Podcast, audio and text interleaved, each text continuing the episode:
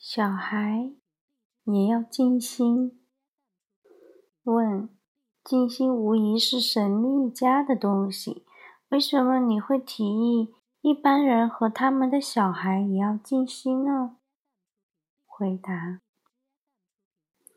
它无疑是神秘家的东西，但是每个人出生的时候都是神秘家，因为每个人身上都有很大的奥秘。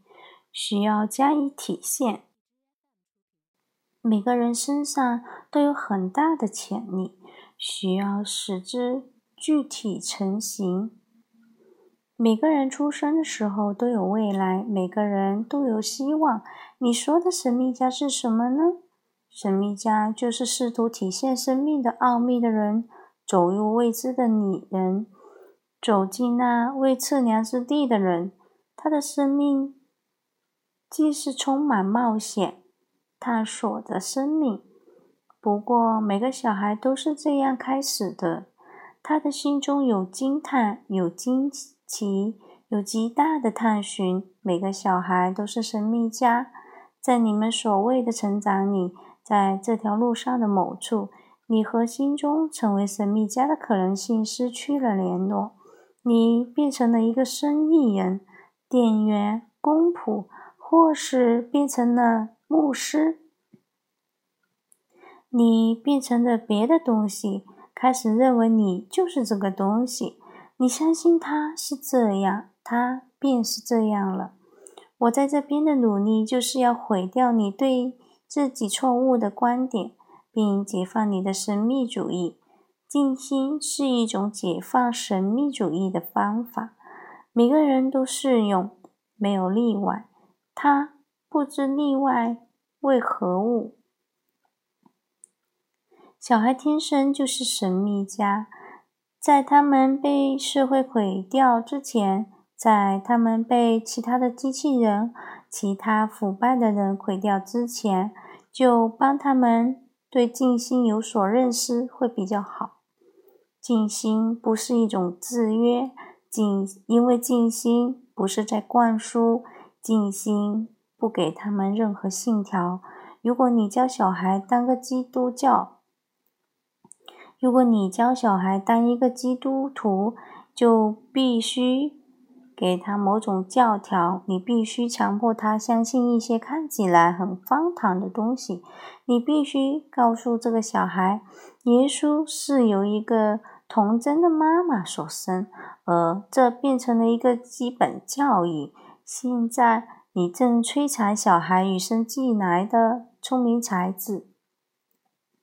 如果你教小孩静心，就不是在灌输东西给他们。你不会说他必须相信什么，你只是邀请他做一个无念的实实验。无念的状态并不是教条，它是一个体验。小孩子真的很有潜力，因为他们非常靠近源头，他们还记得那个奥秘的某些东西，因为才刚从另一个世界到来，还没有完全忘记。他们迟早会忘记的，但现在他们四周仍旧有这样的芬芳。这就是为什么所有的小孩看起来都这么美、这么优雅的缘故。你看过你看过丑的小孩吗？那些美丽的小孩后来都怎么了呢？他们消失到哪里去了呢？以后在人生里要找到很美的人是很难得的事。那么，美丽的小孩后来都怎么了呢？为什么他们会变得丑陋的人呢？这一路上发生了什么意外、什么灾难了呢？他们开始失去自己的自信的那一天起，也就开始失去他们自己的优雅。他们开始失去自然的韵律、自然的优雅，开始学习肤浅表面的行为。他们不再想笑就笑，想哭就哭，想跳舞就跳舞。你强迫他们关在笼子里，穿上约束衣，你囚禁了他们。这些锁链是很巧妙的，并非很明显可见。这些所念是思想的所念，基督教的、印度教的、回教的，你已经把小孩锁起来，而且他看不到这些所念，所以看不到是怎么念起来的，他一辈子都会受苦。这正是一种极度的监禁，不像把一个人丢到监狱里去。这根本是在他身边创造出监狱，不管他去到哪里，这座监狱都会继续包围着他。他可以去喜马拉雅山上，坐在山洞里，他还会是一个印度教徒，一个基督教徒，他还是有念头在想。静心是一种进入自己的方法，到达思绪不存在的深度。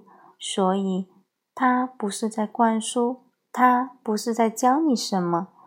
事实上，它只是在教你警觉到内在能进入没有念想、没有头脑的状态的能力。最好的时间就是在小孩未受腐化之前。